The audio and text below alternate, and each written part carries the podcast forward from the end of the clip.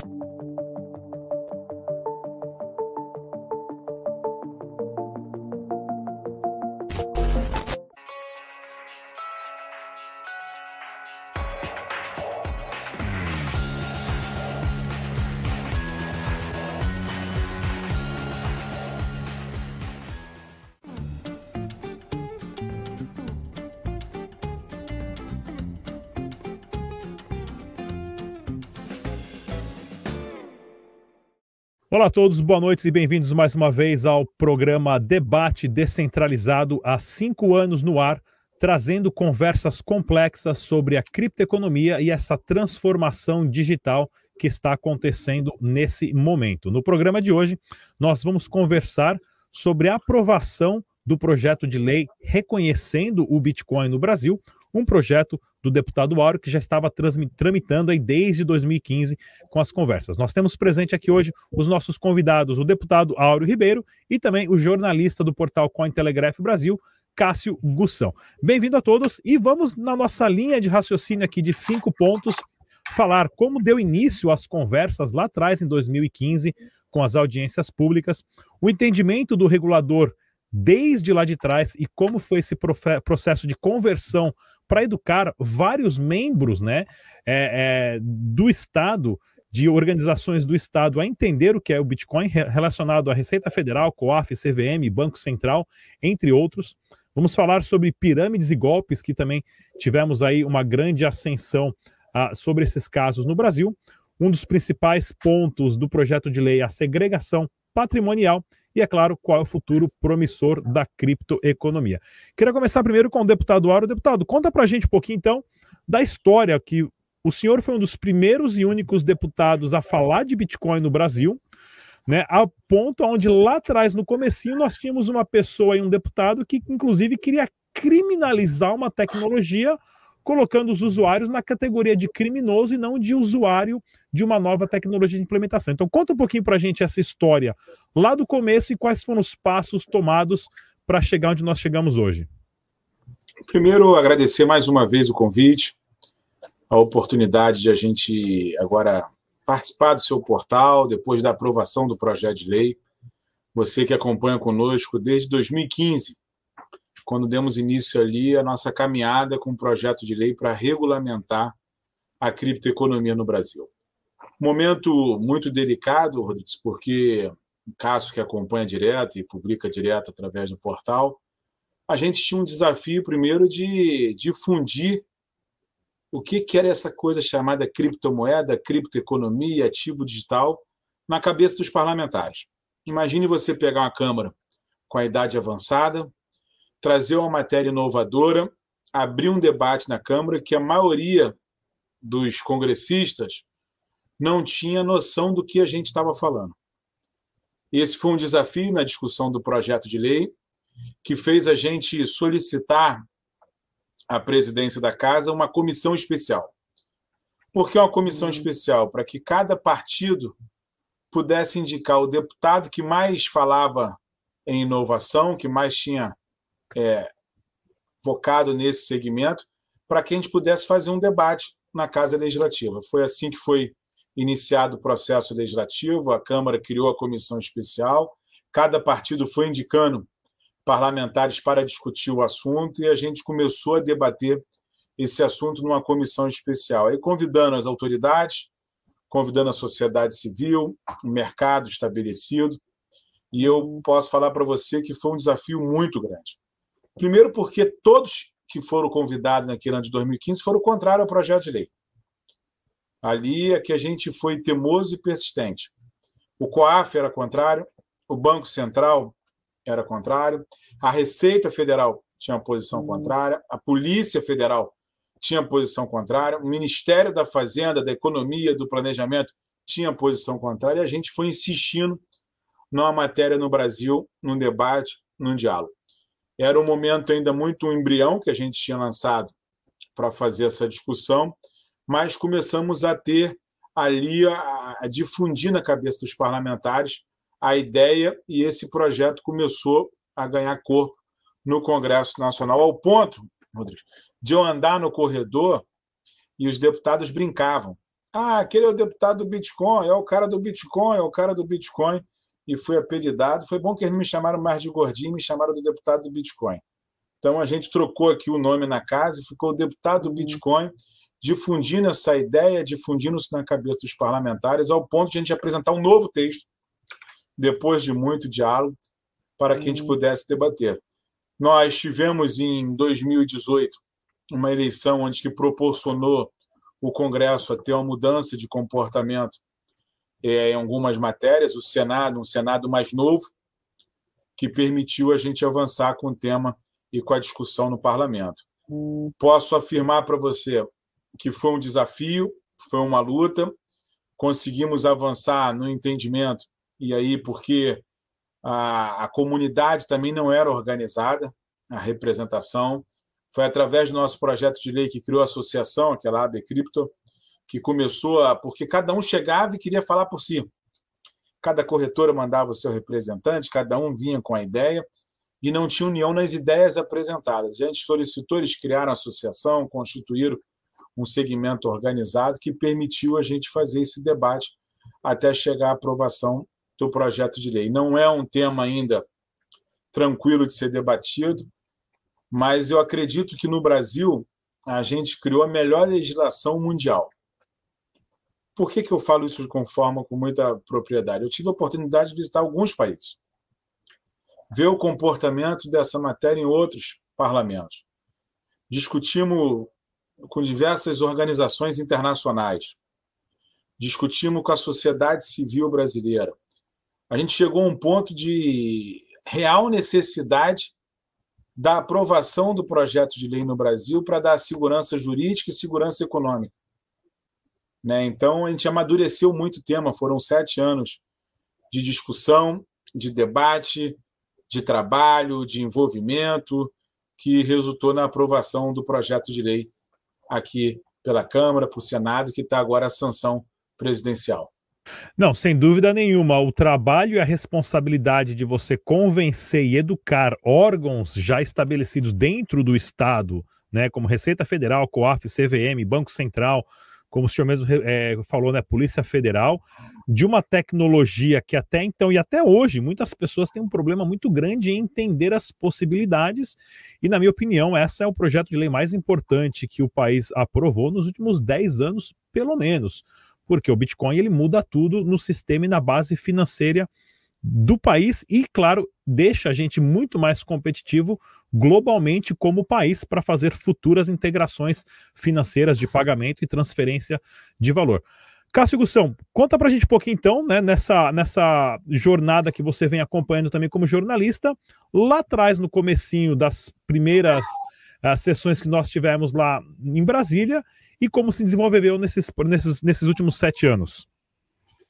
Bom, pessoal, prazer, Castro, aqui, prazer estar aqui com o deputado Auro Ribeiro. Primeiro, parabenizar ele pela aprovação do PL. Aí, como eu falei um pouquinho antes de começar o debate aqui, eu apostei contra, tenho que reconhecer aqui. Apostei que não ia ser aprovado esse ano, apostei que o Fabrício Tota do mercado Bitcoin preciso pagar ele, que ainda não paguei ainda. Mas parabéns, deputado, pela aprovação. Acho que é, a gente pode ver uma coordenação dos deputados do Áureo e do Expedito Neto aí, de, né, né, o que eu vou chamar de segunda fase do projeto, que foi nessa, legis, nessa legislatura atual, uma coordenação muito grande entre eles, porque né, a gente lembra que o Expedito, que foi o deputado, que foi o relator da, primeira, da matéria a primeira vez no, no, na, na Câmara, que foi contrário à aprovação do projeto, né, colocou como Bitcoin, é, como uma forma de ele ser proibido no Brasil e criminalizar. E depois, quando o Auro pediu, na, na, nessa legislatura atual, retomou o projeto, que ele havia sido arquivado, o Expedito foi novamente é, pontuado como relator, e havia um temor no mercado com relação a isso, e foi, pelo, foi o contrário, o Expedito se tornou aí um Bitcoiner, passou a defender o Bitcoin, né, acredito aí, já andei um pouquinho em Brasília, aí nos gabinetes, aí no Salão Verde, sei um pouco como é a coordenação aí, tem que dar os parabéns aí para o Áureo, porque educar os deputados aí sobre uma matéria como essa não é um, uma tarefa muito fácil. Você, né? viu, Cássio, como eu tive que trabalhar, né? Primeiro até com o relator, para que a gente pudesse Porra. ampliar o debate e mudar de posição. E não, e não só o relator, mas os órgãos do governo mesmo, órgãos importantíssimos que são a estrutura financeira do país, né? Isso foi muito importante. Eu acho assim, uma, uma das coisas que eu tenho falado sempre, assim, e, e, porque talvez o Auro não saiba, mas eu vim dessa área política. Eu fui assessor de, de, de, prefeito, fui assessor de governador durante muito tempo, durante quase 14 anos. Então, eu tinha um pouco desse lado de, da importância do Estado e do poder que o Estado tem. E, e a parte, quando a gente entrou no Bitcoin em 2016, né, o projeto do Auro é de 2015 acho que o Auro foi um visionário ou ele acertou o gato na, na, na certa ali. Tirou para um lado e acertou no outro. De 2015 para fazer um projeto de lei para regulamentar as criptomoedas. Você imagina Mas, quanto eu apanhei, tá? Porra, imagino. E aí a gente, é, é, nessa época ainda, a indústria de Bitcoin era uma indústria muito contrária ao Estado. Né? O Auro, acho que é, deve ter sido procurado por muitas pessoas ali em 2016, 2017 principalmente em 2017 para 2018, quando o Expedito publicou aquele parecer contrário à indústria. E então a indústria, era, além de ser desorganizada naquele momento, era uma indústria muito contrária ao Estado. Né? Ah, temos que é, ser contra os bancos, é, Bitcoin é contra o banco, Bitcoin é contra o Estado, é blockchain para, sei lá, descentralizar tudo, não vamos mais precisar de governo. Era muito isso a indústria no começo. E quando eu vim da política para cá, eu né, para a indústria de cripto, a gente já percebia que tinha que ter uma integração entre cripto e finanças tradicionais, entre, entre a indústria cripto e o Estado, porque pô, o Áureo está aí no, no Poder Legislativo, ele sabe que não tem como você viver à margem do Estado. Isso é uma ilusão absurda, assim, tipo, eu sei que tem muita gente que prega esse, esse, essa vida fora do Estado, ou Estado cada vez mais mínimo, mas a gente sabe que no dia a dia ali o Estado garante várias coisas que não tem como a gente fugir dele. É, o Estado, sei lá, é a pior coisa, é a melhor, é a melhor coisa entre as piores coisas que a gente pode ter como organização social num, numa sociedade como a gente está hoje, que é uma sociedade complexa, com, com inúmeras variantes. Então, acho que a grande, a grande conquista que o, que, que o projeto que o Auro propôs em 2015 teve para a indústria em 2017 e 2018 foi abrir os olhos para a indústria cripto no Brasil e acho que e no mundo também começou um movimento dessa nesse nesse sentido de que olha se a gente não se aproximar dos reguladores essa indústria vai morrer e ela não vai dar certo e isso abriu os olhos e aí você percebe vários movimentos a partir de 2017 aqui no Brasil e no mundo né? no Brasil a formação das, das das associações de criptomoedas, no, até tinha a Abrecrypt, tinha a BCB naquela época, que envolvia a Atlas e algumas outras empresas que não tinham nada a ver com golpe, que também se reuniram na ABCB. Teve a Abcrypto, outras empresas que não toparam nenhuma organização ou outra, começaram a se organizar e conversar, e o debate evoluiu e fluiu.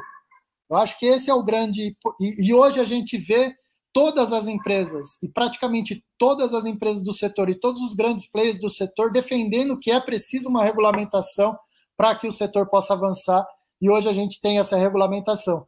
Eu, particularmente, tenho algumas posições, né? É, é, eu gosto muito da frase do, do, do criador da Cardano, do fundador da Cardano, que fala que enquanto cripto, enquanto filosofia de cripto, se a gente é a favor da regulamentação e de uma regulamentação cripto, né? O Estado determinando as regras que a gente quer, se a gente tem que decidir se a gente realmente, como filosofia cripto, quer isso. Mas isso não tem nada a ver assim com, com, com é um pouco mais é um debate mais filosófico dos primórdios do Bitcoin. Mas o que a gente vê é que a indústria abraçou a regulamentação e que ela vai avançar não só no Brasil, vai avançar em outros países.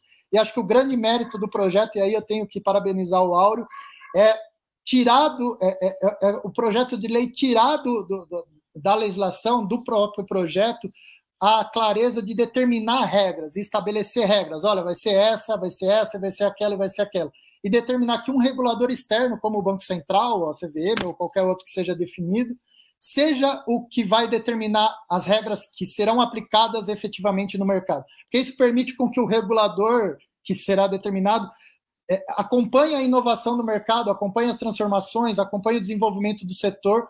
Isso é muito importante e acho que isso foi de todos os méritos, acho que esse é um mérito fantástico.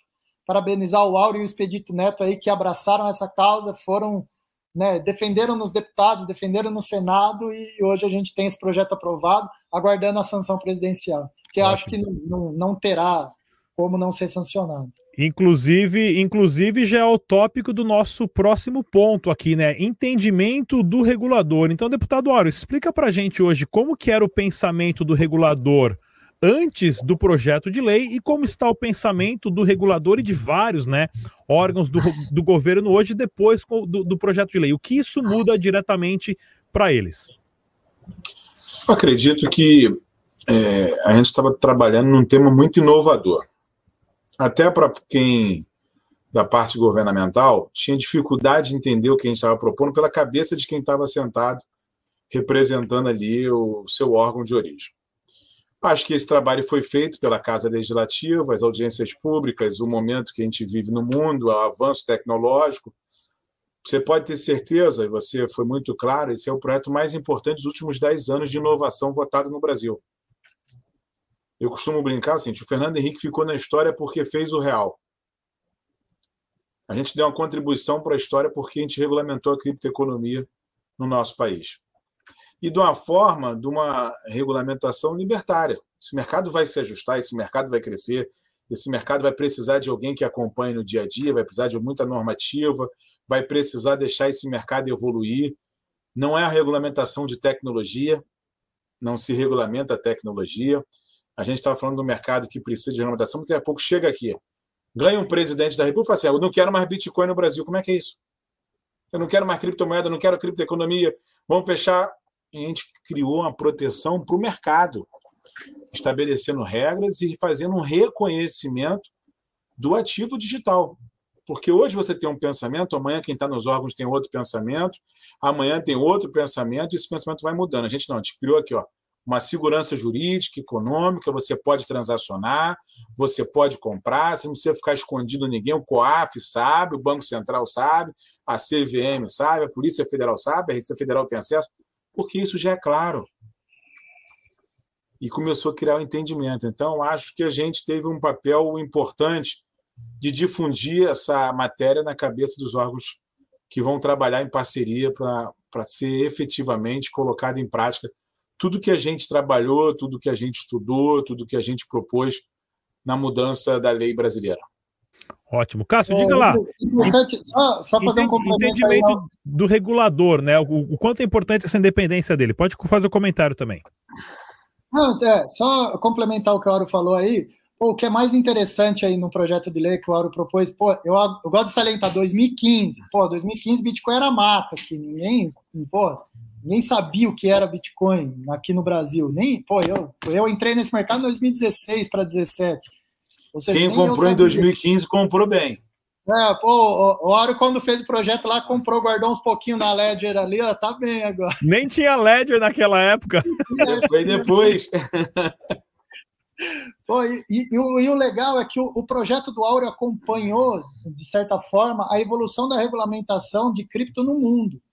Quando, isso trouxe para o Brasil um entendimento muito grande, e acho que ajudou, inclusive, o Áureo a, na conversa com os deputados, porque se a gente lembrar, 2015, pô, ninguém falava de Bitcoin e tal. 2017, quando teve o Bull lá, que foi para quase 20 mil, que se começou, os reguladores em todo o mundo, a debater sobre cripto. Olha, o que, que é isso? Precisamos pôr regra, como os caras estão transacionando, como isso está na Bolsa de Valores, né, na Bolsa de Futuros de Nova York, de Chicago na época, na CBOE, como que isso chegou a esse ponto? E aí propuseram em 2018 os primeiros debates sobre a regulamentação de Bitcoin num nível multi, multilateral no G20. Enquanto isso, o projeto do Áureo já estava tramitando na casa, já inclusive tinha o parecer contrário do Expedito Neto, que daí movimentou a indústria a se organizar. Então, é, é interessante olhar historicamente como esse projeto acompanhou também o desenvolvimento da indústria e da regulamentação da indústria ao longo do, do, desse tempo. E isso também reflete nos reguladores. Acho, né, como o Áureo falou, 2015, 16, pô, Banco Central não queria saber disso, CVM não queria saber, ninguém queria saber disso, porque era um tema novo e desconhecido para todos. Acho que era ainda, o Bitcoin naquela época ainda era muito ligado a hacker, é, a malware, a coisas. É, é, é e até porque a indústria incentivava isso, a indústria de cripto incentivava esse discurso contra o Estado, vamos, montar uma moeda contra o Estado, pô, o Bitcoin é uma, é uma alternativa ao dinheiro, vamos eliminar o dólar. Esse mundo de besteira que a gente sabe que não vai acontecer. E aí, a, a, ao longo desse processo, em 2017, acho que a, a estreia do Bitcoin na Bolsa, no, no, no, nos futuros de Chicago, foi importante para mostrar: olha, isso não tem nada a ver com hacker, isso não tem, né, tem a ver, mas assim, não é só isso, não é dinheiro ilícito, não é, é um produto de investimento, é parte de uma economia, e a gente, pô, abraçou isso, o CBOE abraçou isso, e aí os reguladores começaram, pô, é, é, não que começaram naquele momento, mas passaram a prestar mais atenção. Né? Se a gente olhar o Banco Central desde 2016 vem analisando cripto, economia, blockchain, e a partir de 2017 começa a discutir CBDC. Então, acho que a gente tem um, um, uma mudança do regulador e o projeto do Áureo é interessante ver como ele reflete muito bem essa mudança.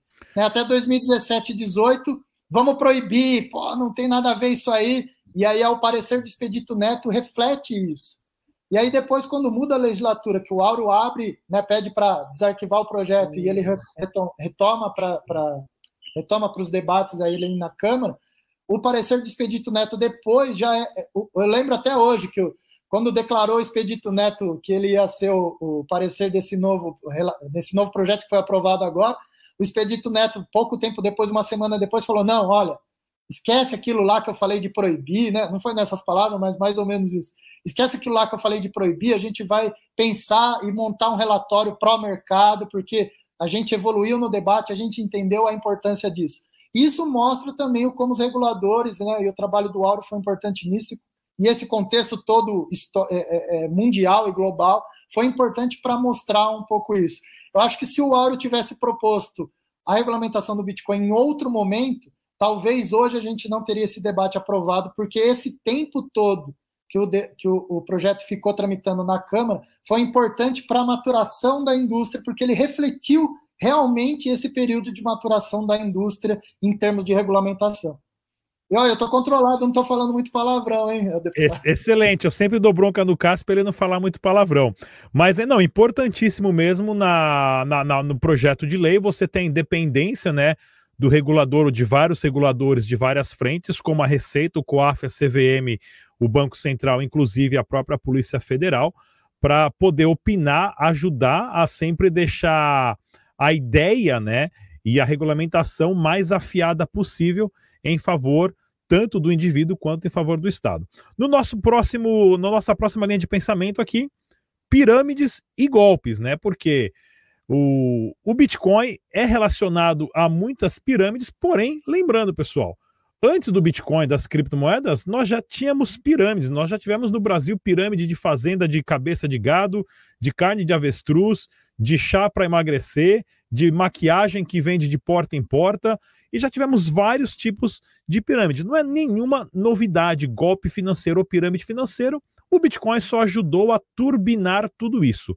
Como que fica agora a pirâmides e golpes relacionados a criptomoedas junto com a aprovação da nova lei do Bitcoin. Começar com o Cássio agora. Diga lá, Cássio.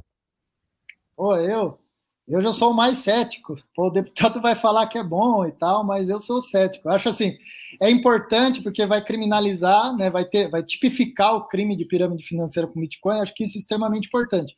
Mas é claro que elas não vão deixar de existir, elas vão continuar existindo.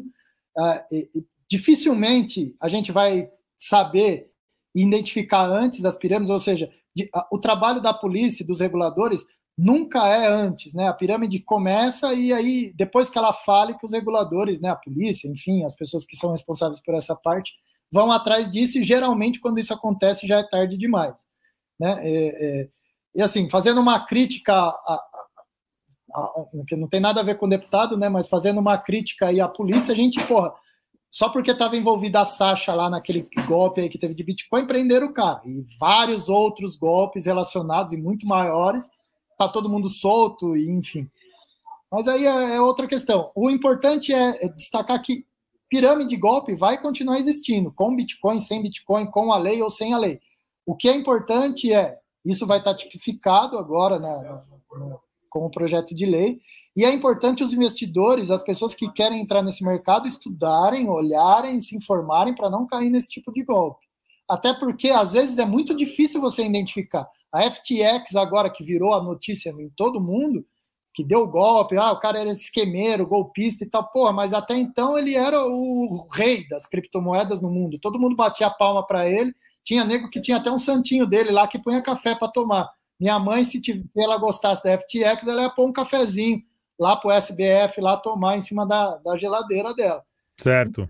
E era difícil, como você ia saber que a FTX era um golpe? Você não tinha acesso às coisas e tal. Então, é, é, é difícil você identificar. O projeto vai ser bom para tipificar o crime, mas vai impedir o nascimento de pirâmides? Difícil, entendeu? Diga lá, deputado, o quanto melhora essa relação do Estado em proteção do indivíduo contra golpes e pirâmides com a lei do Bitcoin? Tá, tá no mudo, deputado, tem que desmutar, eu não consigo desmutar daqui. Vamos lá. Desculpa. Pronto. A gente tipificou colocou um crime específico para pirâmide baseada com criptomoedas. Esse foi o primeiro avanço. O segundo avanço, que é, que é muito claro, essa moeda ficou muito popular. Então todo mundo começou a inventar e pegar as pessoas pela invenção que as pessoas. Não, esse negócio de Bitcoin é um bom investimento, é um bom investimento, é um bom investimento. Você, sem saber onde que você acessar, sem nenhuma regulação, você, a primeira porta aberta, você entrava na porta e, e fazia o acesso ali a esse mundo digital proposto do que todo mundo falava. A gente mudou isso. A gente está dando clareza para quem quer se relacionar com esse mercado.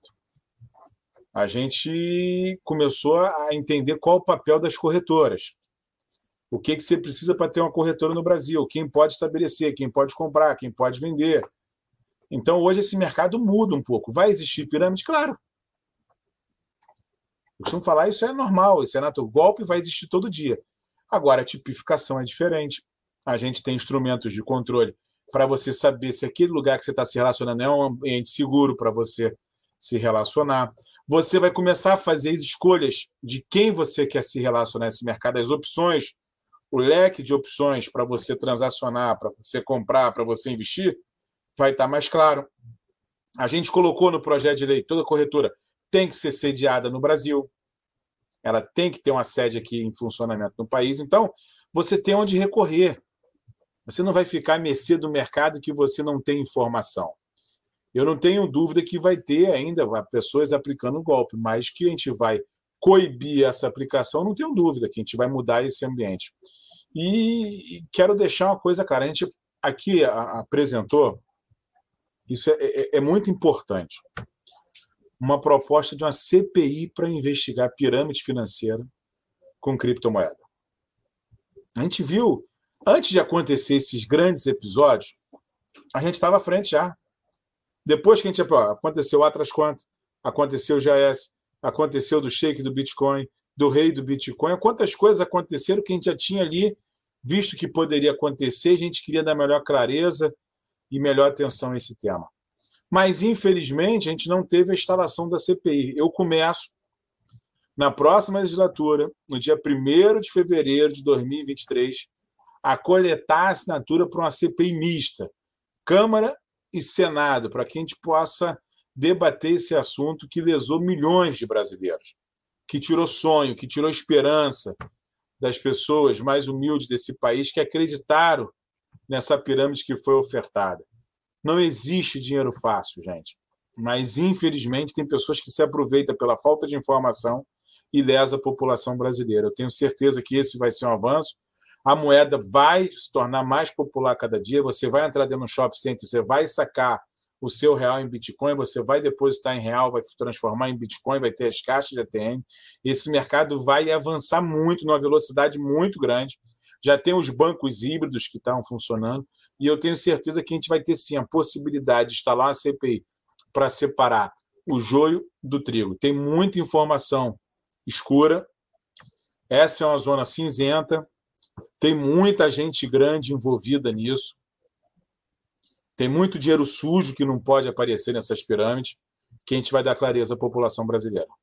Excelente. Inclusive, eu sempre falo no canal aqui há anos, né? Eu, como repórter, jornalista, youtuber, influenciador, né? Sempre fala, pessoal, não é um negócio que você vai ficar milionário. Uma outra pessoa aí com muita sorte consegue né, investir num projeto um pouquinho lá atrás e, e teve um, grandes ganhos, mas a gente está aqui há anos trabalhando, reportando, criando conteúdo sobre o assunto, né? E ninguém está milionário. Por quê? Porque isso é um processo de transformação, né? É o que eu sempre falo. Nós estamos passando pela transformação, pela digitalização do que é o valor. O dinheirinho de papel, como nós conhecemos, está morrendo lentamente e nós temos as tecnologias digitais. Vamos conversar então um pouquinho, é, deputado, nosso próximo ponto aqui sobre a segregação patrimonial, que foi algo que gerou bastante repercussão em, relacionado à PL. Então explica para a gente primeiro o que, é a segregação patrimonial e como que ela ficou depois da aprovação da lei. Na verdade, a segregação patrimonial foi emenda pelo Senado. O banco não segrega. Né? O banco tem um fundo garantidor que garante até X reais a sua segurança. O que, que a gente acredita, até para esse tema é um tema muito sensível, a gente acredita que tem que ter um fundo garantidor. Mas não pode ser uma segregação estabelecida num projeto de lei. Esse mercado vai se ajustar. Eu acho que você vai ter corretoras que vai te oferecer, falar que não, o patrimônio fica segregado aqui, vai ser um diferencial de mercado com quem você vai transacionar, vai ter as grandes instituições entrando nesse mercado, isso tudo vai ser diferencial para onde você quer investir. Todo mundo que vai para esse mercado sabe que ele é volátil. Você não pode entrar no mercado desse querendo a segurança do mercado que tem ali de investimento de 1%, você não tem, ele é um mercado volátil. Agora, a gente acredita que a segregação de patrimônio ela é prejudicar o avanço tecnológico que a gente tanto almeja, o mercado que a gente quer ver em crescimento no Brasil. Mas a gente acredita que esse tema específico vai ser tratado com fundo garantidor, um modelo de fundo garantidor, que dê a segurança jurídica e econômica que esse mercado precisa e que vai ser uma escolha do cliente. eu quero investir ali com aquela corretora porque ela vai segregar o meu patrimônio. Para não acontecer o que aconteceu agora com a FTX. Excelente. Cássio, diga lá, Cássio, em relação à segregação patrimonial. É um, como falou o deputado, é um tema muito complexo. Assim. Eu acho que a indústria de cripto já deu uma resposta, as grandes empresas de cripto já deram uma resposta para isso, que acho que é a grande resposta que a gente, como cripto, entusiasta de cripto, quer ver, que é a árvore de Merkel. Todo mundo está fazendo prova de reserva com árvore de Merkel, com, os, com o protocolo de Zeisnerx, de prova de conhecimento zero, que dá para você garantir que, olha, está ali, está movimentando, porque pela árvore de Merkel você consegue saber onde o ativo está, onde ele foi movimentado e tal. Essa é a resposta da indústria. Eu acho que a gente, como indústria cripto, a gente precisa desse tipo de autorregulamentação. Então, se você pegar BitGet, Binance, se não me engano, a Bybit também, todas estão implementando a árvore de Merkel para aprovar suas reservas. Bitfinex também. Então, acho que isso é importante. Eu acho que a segregação, como estava sendo proposta, e eu não sou um grande conhecedor da, desse aspecto técnico nesse ponto, mas acho que ela ia atrapalhar as exchanges internacionais, que elas iam ter que ter uma regra aqui no Brasil, ou seja, tipo, ah, o Cássio está no Brasil, então eu vou ter que segregar o patrimônio dele, é, montar toda uma logística e um esquema diferente para o Cássio, que é um usuário brasileiro, e essa logística não é só uma logística de, de como vai exibir, né? Ou seja, não é só me exibir uma, uma coisa para mim no meu dashboard ali na Exchange. É toda uma logística de infraestrutura e de, até de servidor e de processo interno que ela ia ter que desenvolver totalmente diferente só para atender o usuário nacional. É, não sei se isso é complicado ou quanto isso seria complicado, mas acredito que seria mais difícil para eles nesse sentido ou impediria a inovação nesse sentido, ia ser uma regra diferente para eles. Mas a indústria já mostrou qual é o que a gente quer, que é essa árvore de Merkel prova de reserva e tudo lá. Um fundo garantidor, eu não, não sei, é, eu teria que discutir como seria esse fundo garantidor, né? Porque é, que nem muitas exchanges provaram, ah, tenho prova de reserva, tenho, sei lá, 5 bilhões em um USDT. Tá, isso aí não quer dizer nada. O que eu tenho é Bitcoin na exchange, eu não tenho USDT. Eu não quero saber se você tem liquidez em USDT para cobrir o meu saldo em Bitcoin. Eu quero saber o meu Bitcoin se está lá. Porque se subir, né? Você não vai ter o saldo, a liquidez em USDT para cobrir essa subida. Né? Então, acho que é, é, um fundo garantidor, como ele vai ser estruturado? Porque a gente tem, sei lá, 10 mil moedas, as exchanges geralmente têm, sei lá, 400, 700 pares de negociação. Então, como esse fundo garantidor vai garantir, em tese, o saldo das pessoas que estão lá, se, ele, se esse saldo, esse fundo garantidor vai ser obrigado a ser na moeda, né, naquilo que você tem lá em cripto específico, ou se vai ser em fiat. Assim. Então, tem esses questionamentos ainda sobre o fundo garantidor. Mas, como eu disse, eu acho que a indústria respondeu. Árvore de Merkel, prova de conhecimento zero. A gente defende inovação e tecnologia no mundo cripto. Então, a gente tem que provar o que a gente pode fazer e provar que essa indústria é segura, é eficaz e que a gente tem o poder de fazer uma autorregulamentação e que a gente não é um bando de doido, tudo fazendo coisa aleatória por aí. E essa tem que ser a nossa resposta. Perfeito. Inclusive, deputado Ório, antes da gente entrar no nosso último tópico aqui do futuro da criptoeconomia no Brasil, o que, que pode agora acontecer quando a PL está na, na, mesa do presidente em relação a algum tipo de sanção, algum de, de, veto? Qual que é o poder que o presidente tem sobre isso e o que, que poderia ser alterado na, mão do, na mesa do presidente? O projeto foi muito debatido, foi construído com Secretaria de Governo, com Polícia Federal, com COAF, com Banco Central, debatido com todos os órgãos, debatido com a liderança do governo na Casa Legislativa da Câmara, com a liderança do governo no Senado, aprovado pela maioria dos deputados. Né, eu acredito que tem um tema ali que ainda não está muito claro, que é aquela questão da energia, que o projeto incluiu, que foi a emenda do Senado, que pode receber um veto do presidente, mas que não implica em nada no projeto, que só trata daquela questão de geração de energia que foi colocada no projeto, a sustentabilidade. Eu acho que isso pode receber um veto. Ah, tirando isso, tudo bem pacificado, bem organizado com o Palácio do Planalto. Excelente. Agora, aqui então, nosso último tópico: futuro promissor da criptoeconomia no Brasil, já oh. que o Brasil.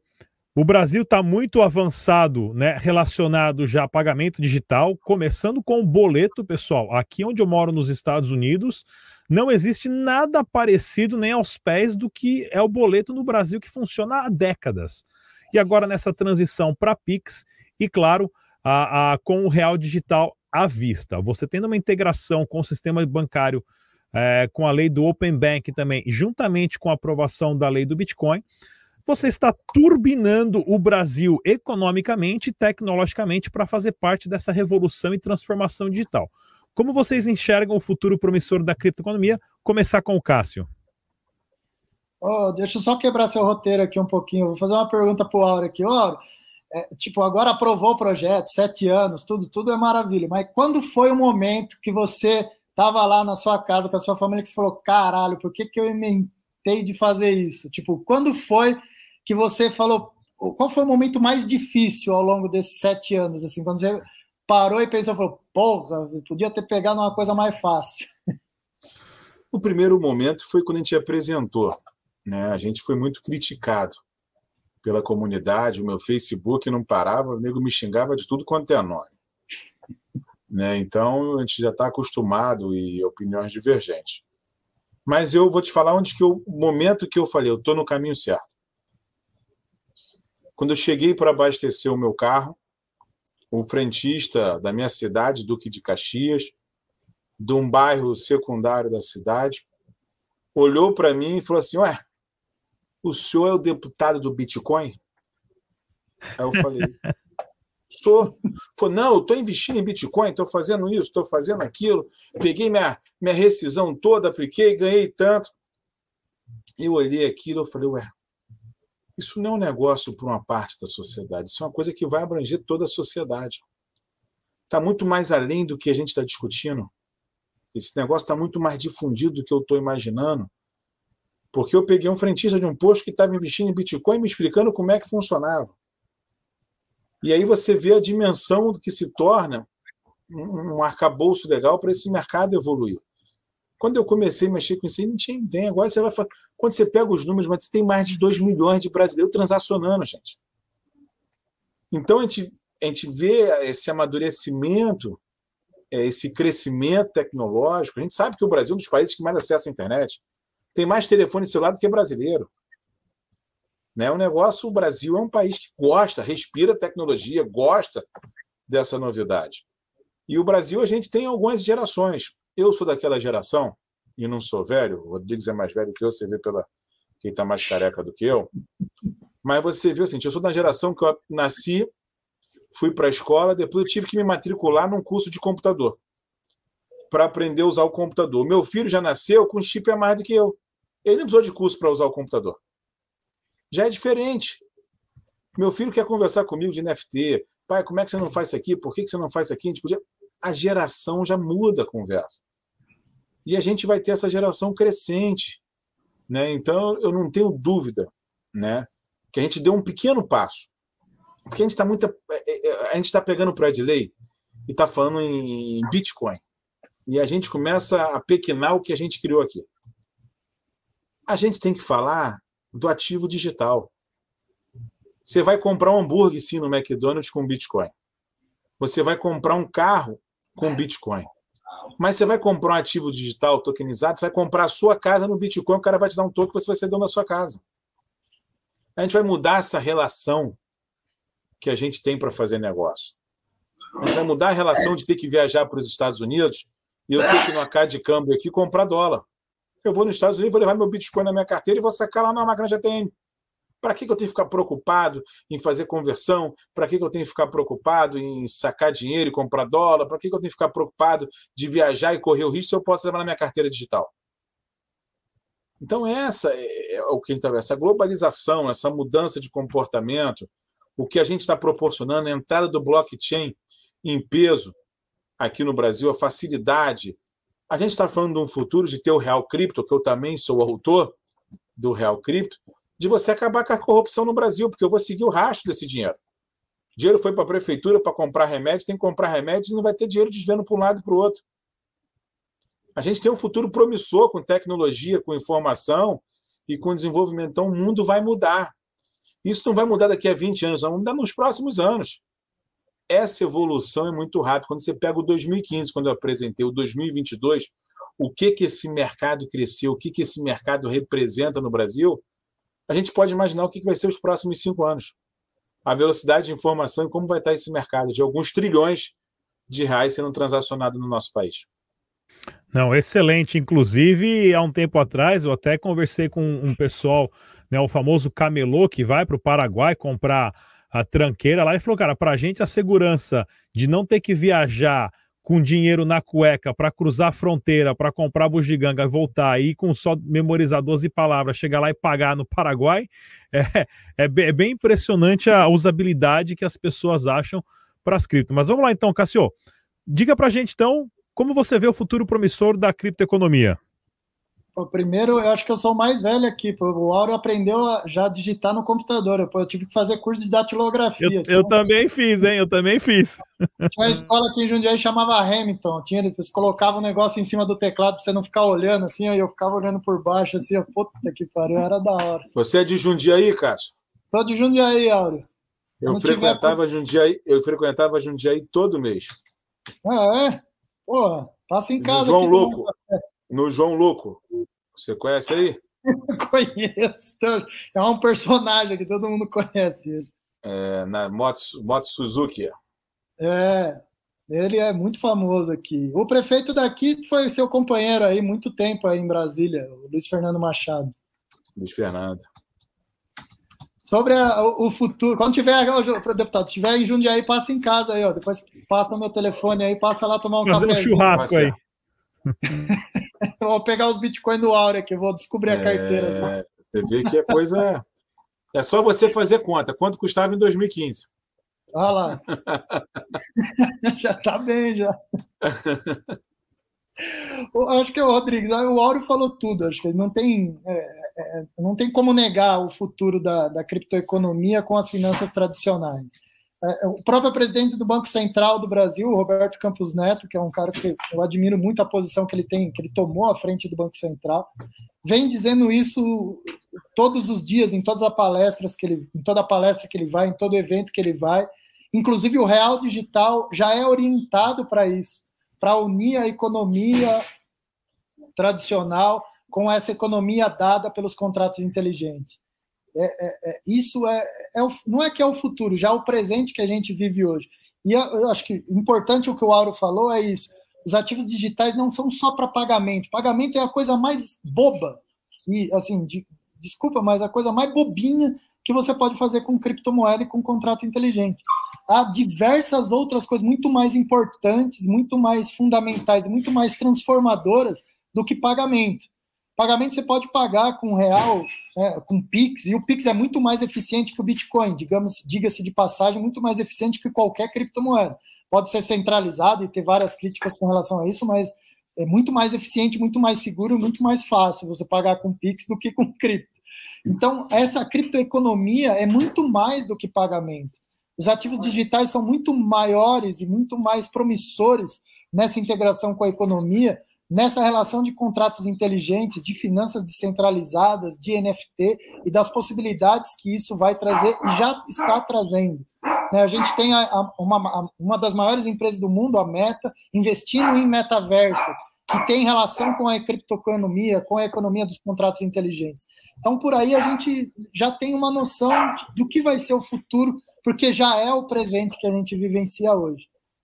Top. Deputado Auro, na, na opinião do senhor, depois aí de sete anos de batalha, um projeto difícil, complexo, complicado, principalmente na parte de ter que educar grandes órgãos reguladores do Brasil de várias áreas, né, desde Receita Federal, a CVM, COAF, Banco Central, inclusive até a, a própria polícia.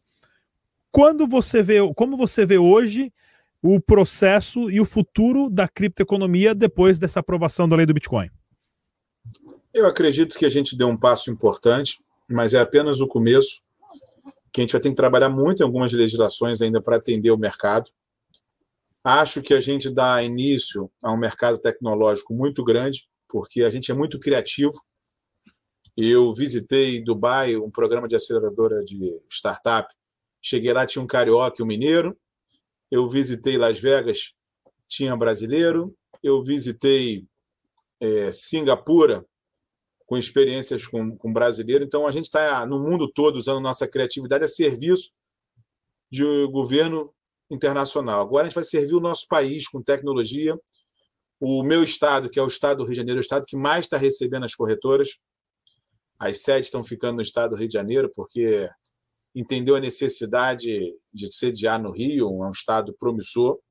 E eu não tenho dúvida que a gente vai avançar muito, e eu vou proporcionar ainda aqui num projeto de lei uma criptomoeda social. Esse é meu próximo passo aqui. Eu já apresentei o Real Digital, mas eu quero agora proporcionar também ao Brasil ter uma criptomoeda social. É isso que a gente precisa no Brasil, é isso que a gente precisa avançar. Dá para a gente descentralizar e mudar a vida das pessoas com tecnologia, com informação, com debate, melhorando a vida de todos.